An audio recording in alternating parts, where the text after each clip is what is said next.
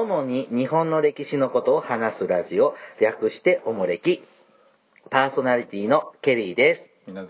この番組はただの歴史好きの僕たちが毎回一つの歴史をの、あごめんなさい、毎回一つの歴史のテーマをもとに雑談する番組です。はい。なお、僕たちは専門家ではありませんので、内容に関してはご容赦ください。はい。さあ、おもれき第61回目なんですが、61はい、うんあのー50回迎えてですね、うんまあそれを祝してくれたおかげもあるんでしょうが、はい。お便りのがすごいんですよ。ああ、らしいですね。で、うんあの、毎回、こう、ちょっと、2、3通ずつ読んでても、ねちょっと収録ペースとお便りのいただく割合が、もう追いつかなくって、今日はですね、ちょっとお便り特集。おをやりますやりますか。はい。えーっと、だいたいいつも2ヶ月遅れぐらいで読まれてますので、えーっと、追いついとかないと。追いついとかないとなので、うんちょっと嬉しい、私たち的には嬉しいお便り特集でうん。す。じゃあちょっと行きますね。もうさっとっとと行きますよ。はいはい。今日でいっぱいあるので、これでも長くなっちゃうと思います。はい、5つ目。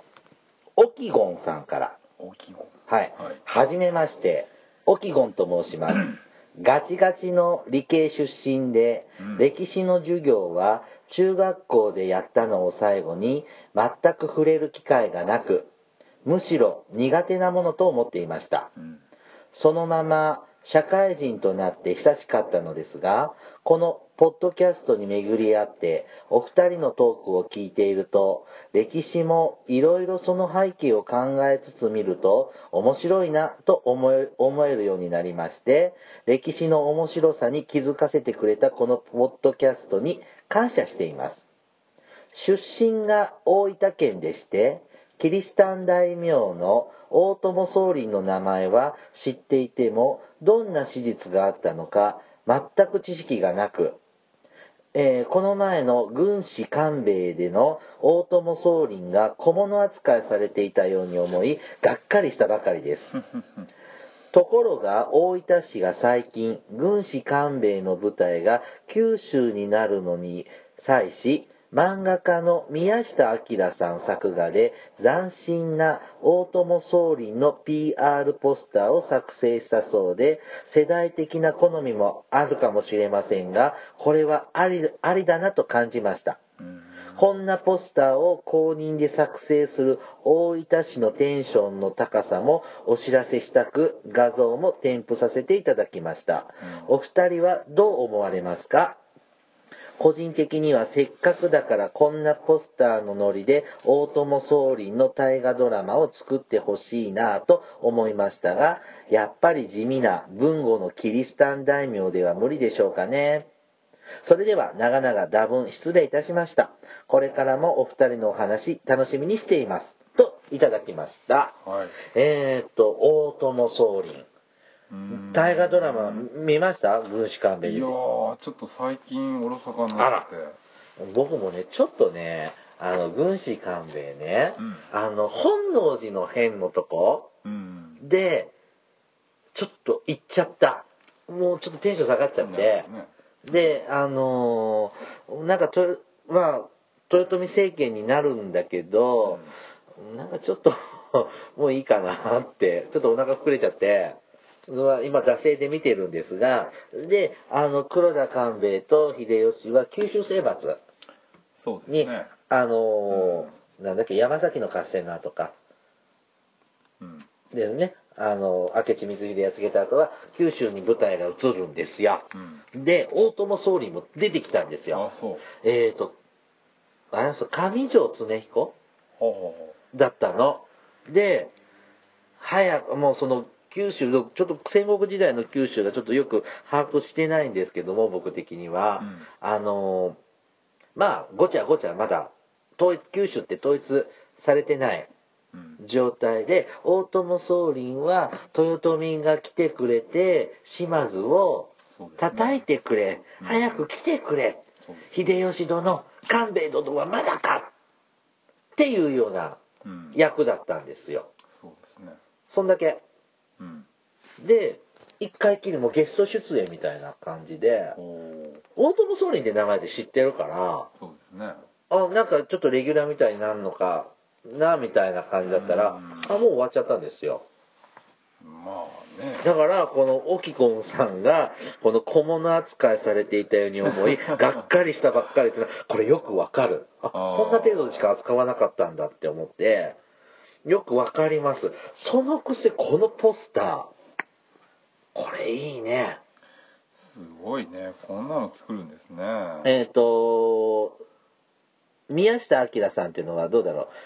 先駆け男塾？ああ、はいはいはい。ですね、あの、80年代の漫画で、はいはいはいジャンプのコミックの作者さんが大友宗麟、いざ参るっていう、これね、この絵好き。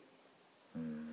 すっごい大友宗麟、大河の舞台に出てくるよっていうので PR しまくってますけど、だってね、うんこれね、2014年大河ドラマ、軍師官兵衛、8月24日、舞台は九州へ !1 回で終わりましたよ。1回、2回ぐらいで終わりましたよ。この後ずっと九州でしょ。いや、宇都宮の話とかあったけど、大友総理なんか関係ないのにさ。いや、大友総理はあんだからこんなに大友総理に PR しても、すごいか、から、空振らなかったですか？大分の皆さん。大丈夫でした？いや、これから結構中津城絡みで。あもう終わったその辺。いや、そんなことない。関ヶ原までずっと。ああ、そうそうね。居城としてはあの辺にいますけど、このポスターの PR の仕方は、これ大友総理が主役でしょ？だけどまあでも一応九州へってことだし。うん。だって関ヶ原の時に結構九州でいろいろしますから。まあ、そう、そうですねまだ。嘘じゃないよ。うんね、この絵、絵のなんていうのレイアウトとか大好き、これ。かっこいい。後ろの人は誰なんだろそうなの。いや、それ、水無月さんだったらわかるかなと思って、う。いやあの、鎧を着た勇ましい武士が、こう、大友総理なんだろうね。ーうん。その後ろに、なんか、ビッグな、おじさまがそうやね。いるんですけれども。誰これ、島津？秀吉？どうなんだろなんか謎なんです。オキゴンさん、誰この人？こう書いてあるのかな？う。いや、書いてないな。うん、でもこの絵はね、少年心くすぐるよ。これポスターどっかのハイでもらっといてくださいよ。ああ、どこに？駅とかに貼ったんですかね。どうなんでしょう？大分はどんな、どんな状態なんだろうね。ここの軍師官兵衛で便乗しきれるのかしら？あれ？中津とかって今官兵衛さんがいるとこは何県なの？中津は大分でしょ。大分県なんだ。あだったら、大分も舞台なんだったら、ポスター的なテーマは間違ってないけど、なんでこんな大友総理もピックアップしたんだろああ、ねう。うん。主人公官兵衛なのにね。うん。なんかやっぱその、その大分の人的には、黒田家よりやっぱ大友家の方が人気があるのかな？それこそあれなんじゃない？大分県ではその大友宗麟うをん。大河にしようっていう誘致かなんかやってるああ、それも絡み絡みでまあか。この勘弁に便乗してちょっと大友宗麟を売っとこうみたいな。なるほど。便乗商法なんですね。うんなるほど、そうかもしれないですね。ねえ。これ、宮下明さんは大分の人なのかしらね。ああ、多分ゆかりの方なんねえ、うんこれね、いい絵です。本当、沖ゴンさん。これね、メールいただいた時すごい気持ちよかった。これいいわーって思いましたわ。大きいとまあなかなかね、迫力ありそうですね。ありがとうございました。沖ゴンさん、ありがとうございました。ありがとうございます。はい。。続いて、みちこさんからいただきました。みちこさはい。ん。うん。こんにちは、ケリーさん、みなずきさん、はじめまして。はい。今年、また新しいポッドキャストを散策していた時に見つけて聞き始めました。はじめは、おもれき？とはと思ったのです。思って聞いたのですが、昔話でもしてくれるような番組なのかなと勝手に思いながら聞き始めました。毎回ケリーさんが挙げてくるトピックも面白いですし、ゆるい感じのトークがすごく好きです。そして、みなずきさんの知識の深さには毎回驚かされます。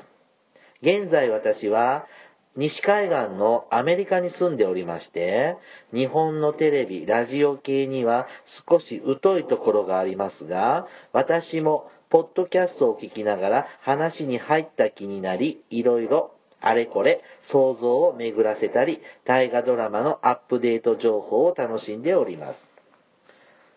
えー、こちらで、えっ、と、ちょっと一旦ここまでにしようかな。うん。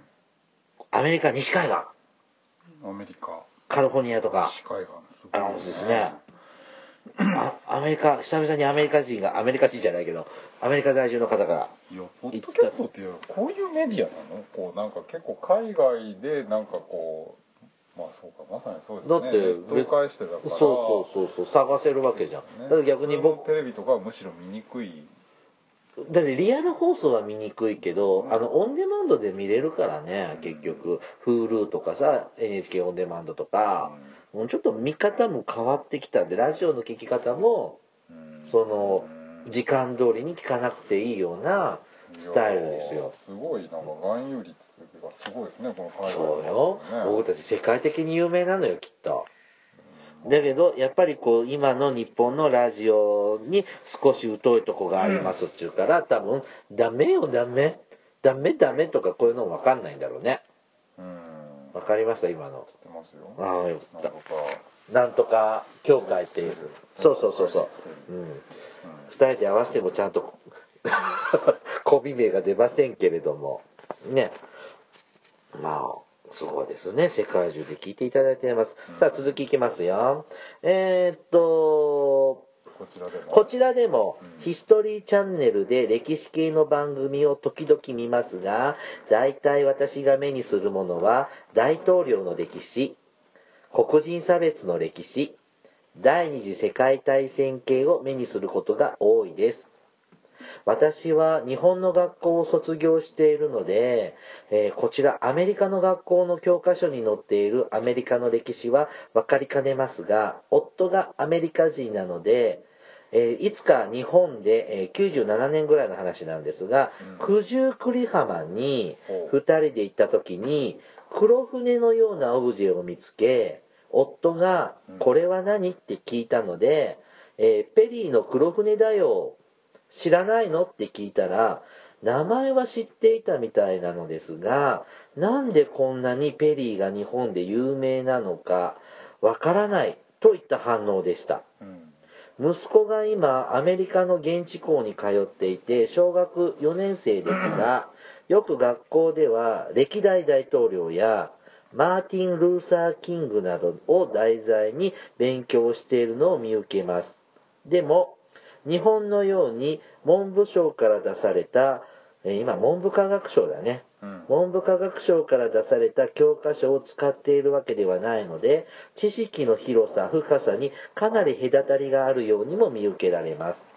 でも今はネット社会なので、それはまた日本でも変わってきているのでしょうね。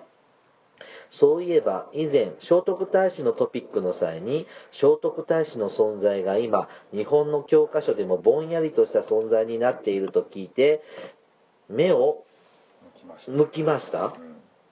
早速日本の中学校に通うちょっと頼りない甥っ子にそのことを聞くと甥いは聖徳太子のことをも知っているし聖徳太子の写真も教科書に載っているよ載っていると一応言っていましたでもどんな写真かは詳しく教えてもらえませんでしたので甥いの情報もちょっと怪しい情報ですそんなわけで、ケリーさんたちのおもれきで、歴史を振り返るだけでなく、私が学生の時とは違う、年を取ってからの新しい歴史の見方や発見をさせていただき、そして何よりアメリカにいて日本語のラジオを現在進行形で聞けることに感謝しております。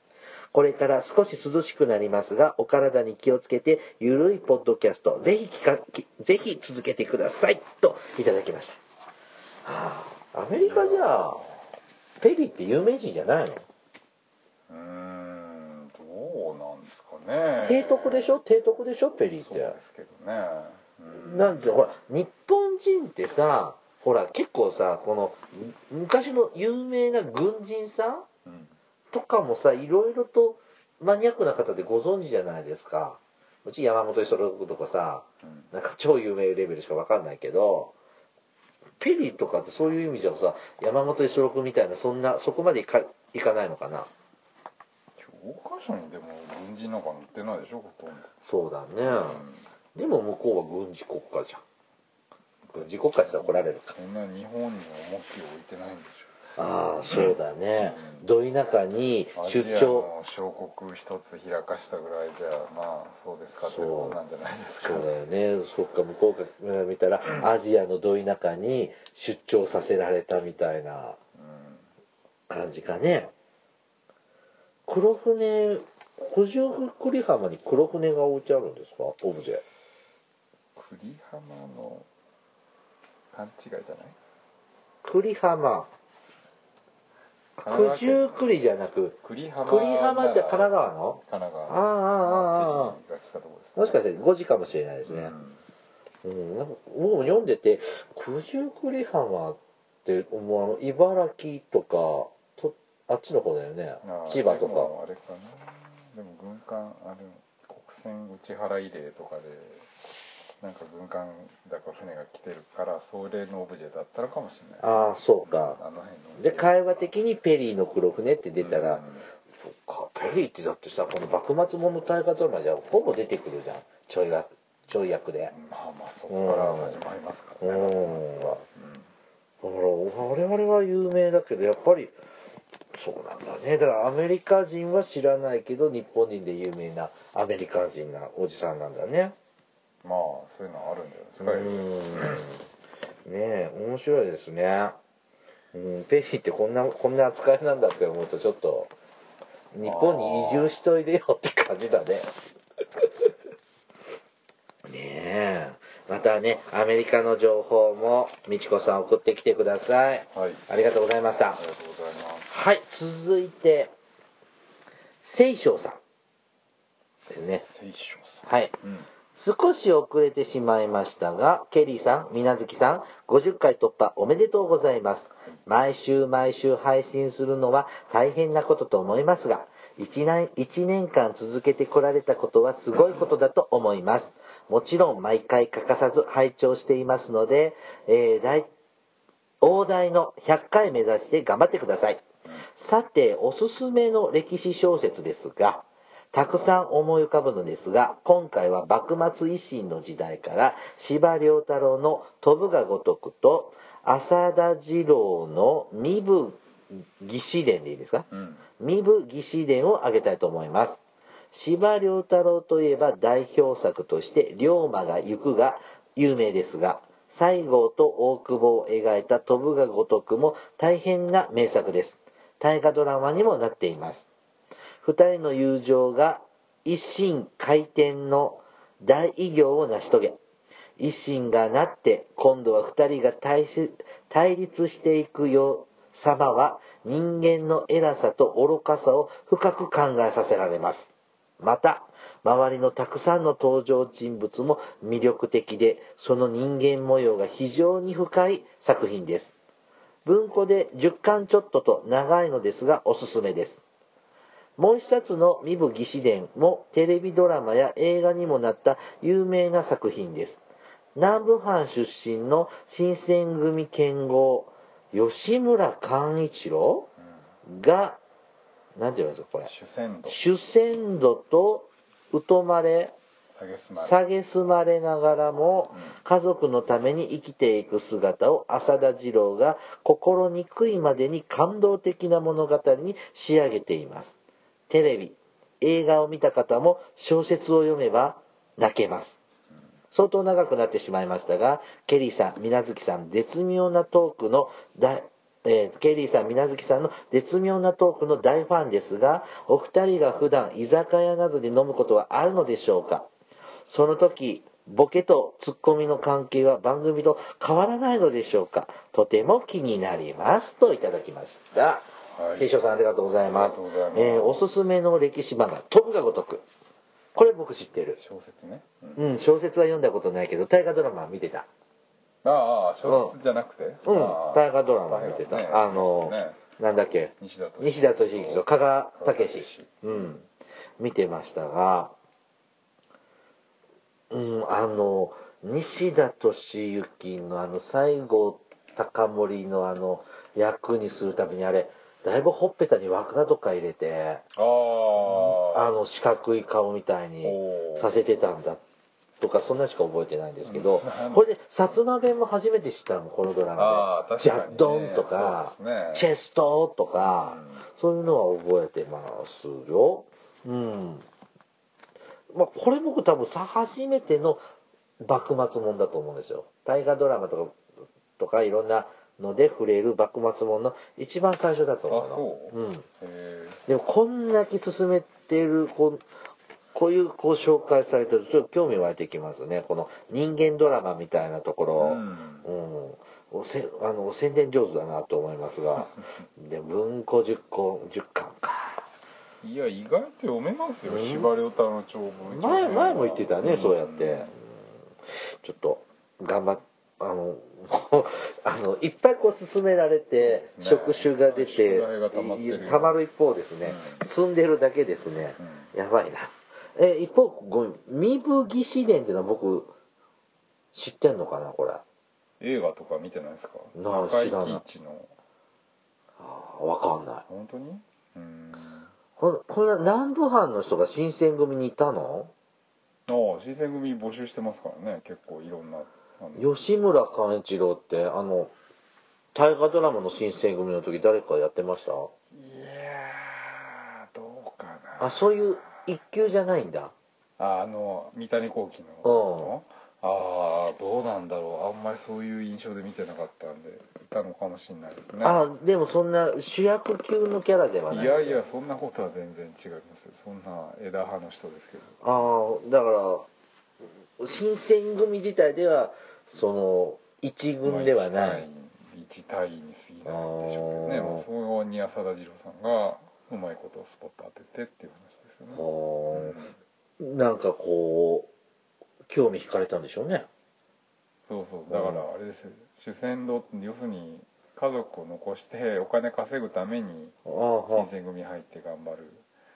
お金のためなら何でもするみたいな感じでこうあ周りには結構そ妙なやつだなって思うんだけどまあ。嫌味も言われるわけですわね。でも結構実は本当に武士らしい人で、まあ、最後はそういう華々しく武士らしくなまあね戦場で亡くなるあ死んじゃうんだ。そうですね。戊辰戦争？うん。伏見のあたりで、だと思いあますあ武士なんですね。侍なんですね。そうですね。へえそれそれ中井貴一が主役やる頃だからうんだいぶ2 3 0年前の話ですいやいやそんな最近ですよ。10年経ったかな。あそう。ちょこちょこテレビとかでも今でもやるやつですよ。さようでございますか、うんまたちょっとチェックしてみます。さてえーと水無月さんとケリーさんは居酒屋なんかで飲むんですか？って質問が来てますよ。ね。うん。最近飲みに行ってないね。飲まないねあの若い時は飲み分かって会うたんびにどんちゃんやってましたけど今もねあの収録して僕がとんぼ返りしちゃうことがお互いねちうん。ょっと、合間縫って収録してるので、うん。まあ機会があったらあの飲める仲なんでうん。会いますが、まあ、ボケとツッコミの関係は変わらないでしょうか。まあ変わらないのかな。まあそうですうねん、まあ、昔からこの関係ですからね。うん。うん。そうなんですどうなんだろうね。まああの水無月さん顔出ししないもんね。いやほら。あんた出してるの？だってポッドキャストのさうん。集まりとかじゃ顔出してるじゃんね。それ身内じゃん身内だけど。うん一般でも一般一般リスナーには方にはあんまり。まだ会ったことないけど、ね。だからさ、その、公開イベントとかはやっぱ恥ずかしいけどさう、ん。なんかほら、オフ会みたいなのは飲み会、居酒屋であみんなで。リスナー交流会みたいなのは？イメージがあるからさ。怖くて悪いじうん、でしょ？うん、でもそんなんやろうって言ったら、どうなんだろう、モレキンでそんなんやるって言ったら来てくれるのかしらね。あいぶの、よその番組さんなんか、あもうその定員オーバーで、もう順番待ちとかさ、キャンセル待ちとかあったりさ、へしてえ、あの、僕もそこ参加させてもらうんだけど、時々。で、どっから来たんですか？って言ったら、もう、北海道から沖縄から、ちょっとそれ極端だけど、もうそんな遠方から集まってきて、へえって言うからさ、それはもう相当な人気の番組そうですね、老舗ですしね。うん。だから、うん、ちょっと要しないかな。でもさ、これさ、例えばさ、旅先に、まあ、僕たちしばしば、ね、た旅行行ってるじゃないですか、おのおので。えだから、水無月さんだってさ、あの、松山とかしょっちゅう行ってるんだったらさ、野木子さんと会ってくりゃいいじゃん。で、ほら、ツイッターでさ、とか、フェイスブックとかでさえ、うんこう、どこそこ来てますって言ったリスナーのさ、人が見てさ、はあはあだったら、案内しますよとか言ってもらえるかもしれないじゃん。もうよかったら泊まってってくださいよ、もうホテルキャンセルして。もう食事食べてってくださいとか。またなんか僕、小じきみたいになってますけど。ね、あの、まあ、いつかそんなのが。まあ、まず、バッジをつけてる僕たちを見つけてもらいましょうかね。でもそれはリスナーなのかは分かんないけああ、そうか。違う色とかですねみなずきとケリーってわかだとは断定できないもんね。そうあの人もリスナーなんだみたいなでも日本で50人ぐらいしかいないわけですよ。プレゼント50個しすか。べてですね、うんなので、で、どうなんだよね？みんなカバンとかにつけてくれてんのかな？どうですかねまだ見たことはないですないですね。だって1億人のうちの数十人だよ。デング熱みたいなもんですよ。そのご住所の送ったご住所のところをうろうろしたら確率ああ、なるほどね。うん、それちょっと個人情報の使い方間違ってると思うんで、ちょっとしないですけどね。うんまあよくの飲む機会があったら飲んでますよ。うんね。またなんか機会がいつか疲れ作れたら飲みましょうね。うんはい、続いて、カリさんですね。はい。えっ、と、毎回興味深く聞いております。参勤交代の映画はラレンタルになってから見ようと思いました。丸。というふうにいただきました。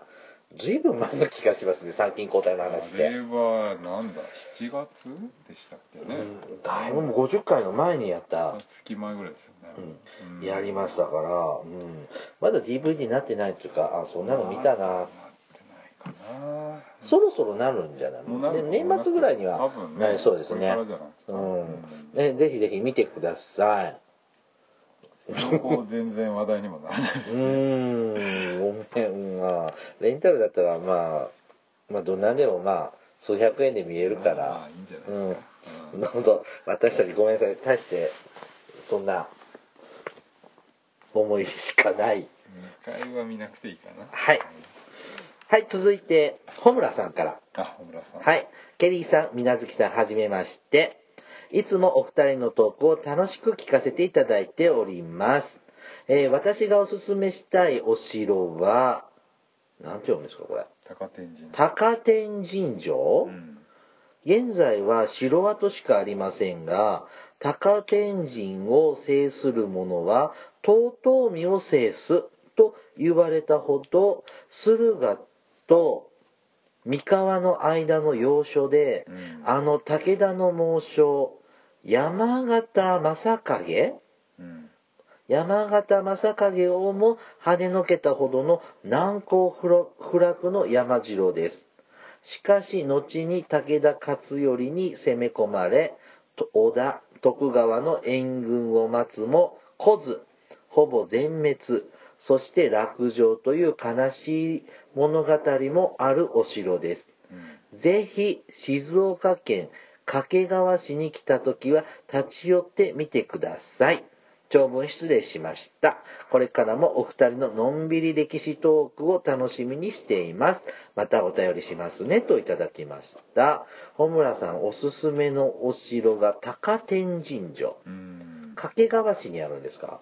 そうですね新幹線で行けますね。うんでも結構町からは遠いですだろうね。は、え、浜名湖ではないの？あれは、まあもうちょっとこう山手の方でしほーん。こんな武田軍が攻められないくらい有名なの。すごいお城だったの。ょうんいや僕はあんまり詳しくは知らないですけどねおー長篠の合戦の伝承戦とか必ず出ますよねあ、そうなんですか。うんそうか、織田徳川連合軍で秀頼をや、秀頼じ勝頼をやっつけちゃうんだよね。あれだ。なんだ。っけ家康三方ヶ原か。ああ、あの、うんこちびっちゃうやつ？そうそうそう。はいはいはい。あーあ、ここで武田、え？誰のお城なの？この高天神城。徳川のお城なうの、ん。で、負けちゃう。三方ヶ原で攻め落とされるの？違うだろ？で落ちてあれでしょ？こう領内に攻め込まれるんじゃないの？家康が。え、なんで？その、武田の猛将、山形正兼、正景をも跳ねのけたほどの難攻の不落。難攻不落の城って書いてあるよ。あそうか。うん。で、後でその長篠合戦みたいな時には、長篠の時かあの、武田にやられちゃったうんのよ。うんうん。ごめんわかんないはい。ちょっと私たちの情報息子不足です。はいはい。追加情報お待ちしております。はい。続いて、ひーさんですね。ケイさん、あ、ごめんなさい。ケリーさん、みなずきさん、こんにちは。私にも大河ドラマ提案させてください。うん歴史的には最近なんですが、吉田茂なんていかがでしょうか？ほえー最盛期はマッカーサー GHQ とのせめぎ合い。晩年は鳩山一郎との政権闘争。ううん家族との確執など、いいのができると思うんですけどねう。んちなみに森重久彌主演の小説吉田学校という DVD をご存知でしょうか？うんこれを何度も見ていたの、見て大体の流れは理解していますが、今日本が置かれている安全保障問題の経緯や現状を考える上でも吉田茂はうってつけの人物だと思います。うん話は変わりますが、私も水無月さんと同じく、えー近代現代史が好きです。現在の暮らしと直結して考えられるし、資料や映像も豊富じゃないですか。あんまり古代すぎると事実3割、事実3割、ロマン7割だと思うんですよね。ロマン派のケリーさん、すいません。またメールします。と、いただきました。うんえっ、と、大河ドラマに吉田茂。吉田茂ねこれはいいと思う。ううんん。ただやっぱりまだ暴いちゃダメなものがあるんじゃないですか？今、ね。今につながりすぎちゃって。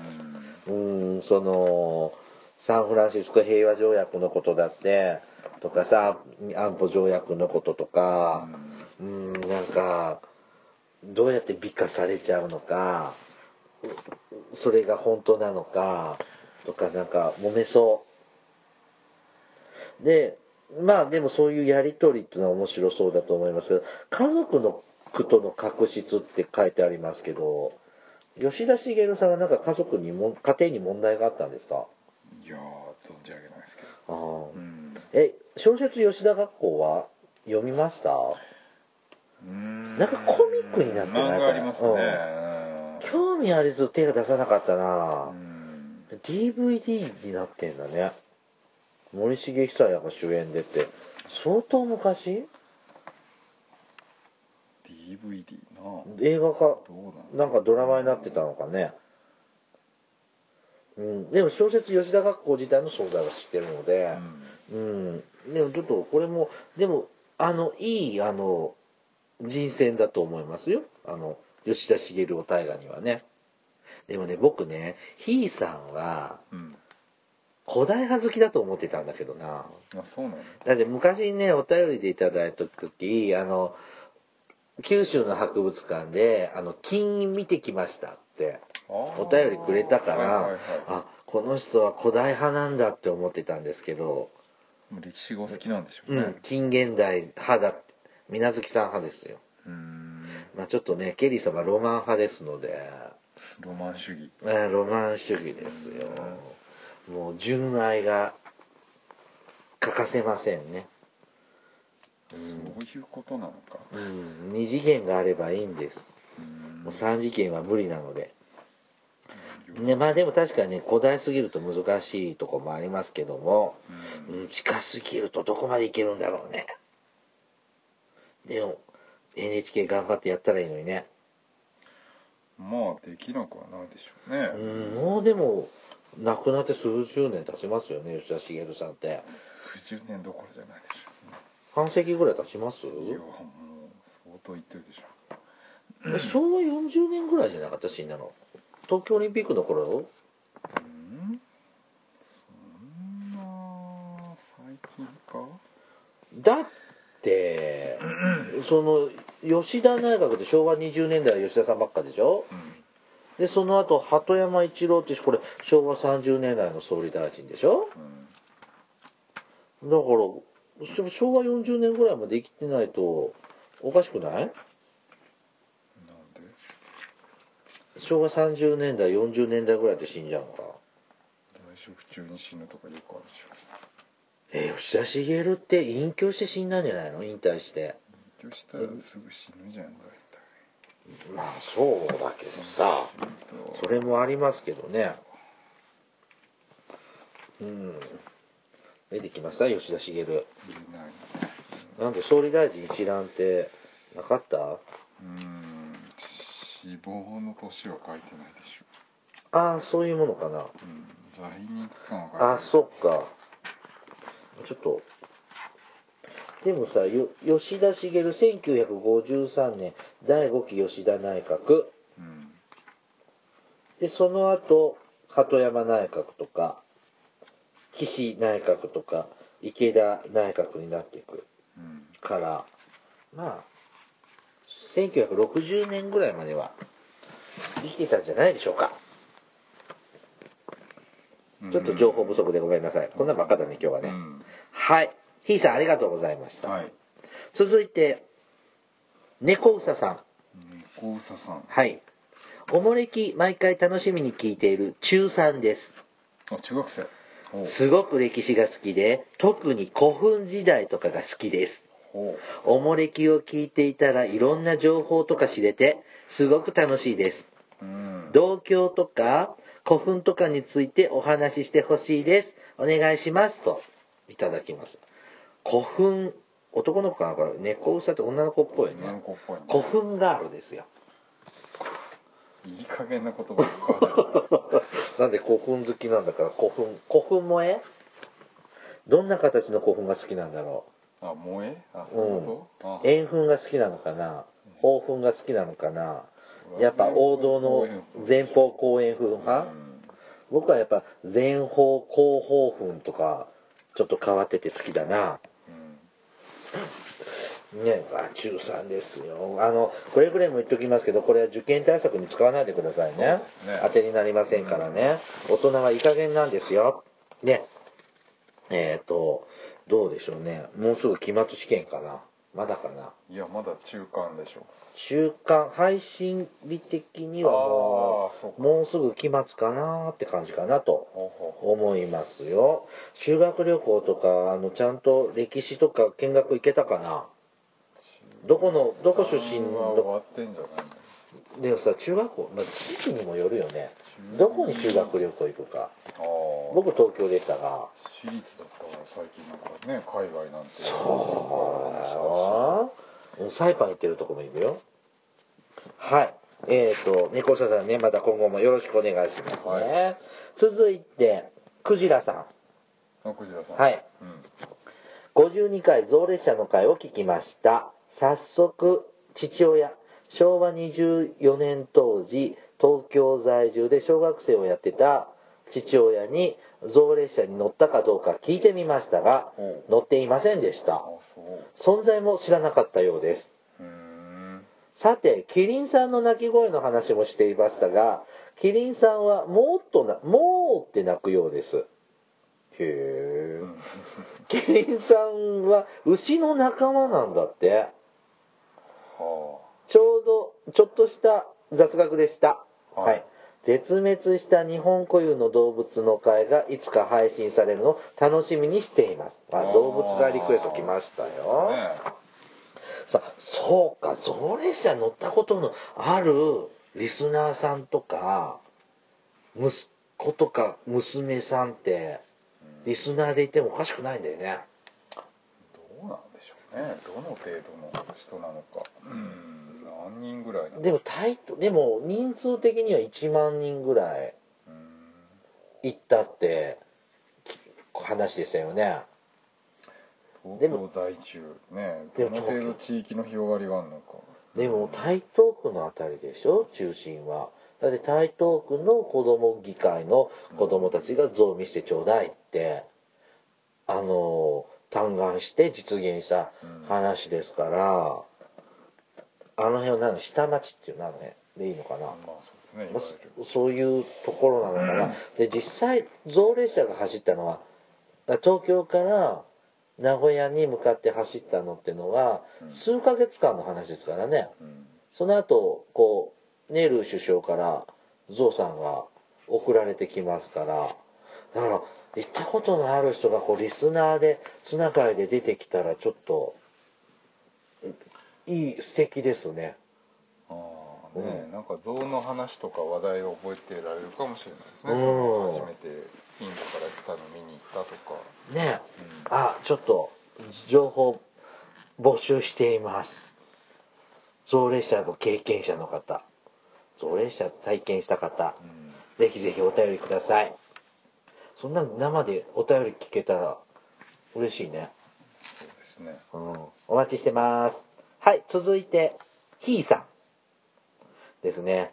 えっ、と、これ最後のお便りですね。2通いただきました。うん。ケリーさん、みなずきさん、こんにちは。ただいま、私、神戸出張中なんですがお、ちょっと羽目を外し、ケリーさんと同じく姫路城に来ています。